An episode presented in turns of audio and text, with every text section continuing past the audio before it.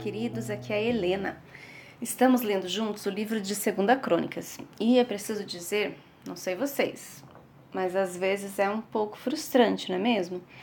A impressão é que o povo dava um passo adiante e depois dois para trás.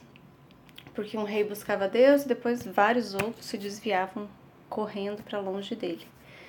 E aqui nos capítulos 23 e 24, vemos que um povo remanescente honrou o Senhor e o entronizou. Ali estava o sacerdote Joiada, que fez uma aliança entre o Eterno, o rei e o povo, para que eles fossem o povo do Eterno. Aquilo ali foi um recomeço e todos celebravam com entusiasmo. Né?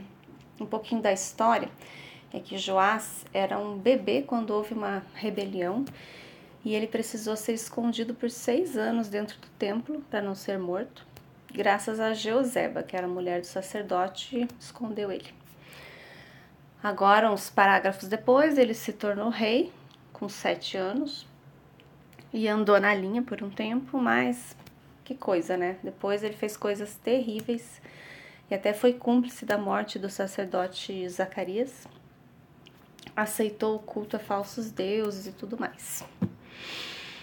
Bom, para mim só é possível manter a esperança, né, depois de ler um capítulo desses, se eu olhar para o longo prazo, ver o que, que Deus fez, algumas páginas depois e alguns séculos depois, né, desceu à terra como Jesus para nos salvar. Não é pouca coisa. Talvez a humanidade não tenha melhorado muito de lá para cá, né? Mas ele já nos deu um escape, né? Uma saída para longe do pecado. Então vamos continuar lendo e descobrir a fidelidade do nosso Deus que nunca perde o controle da história.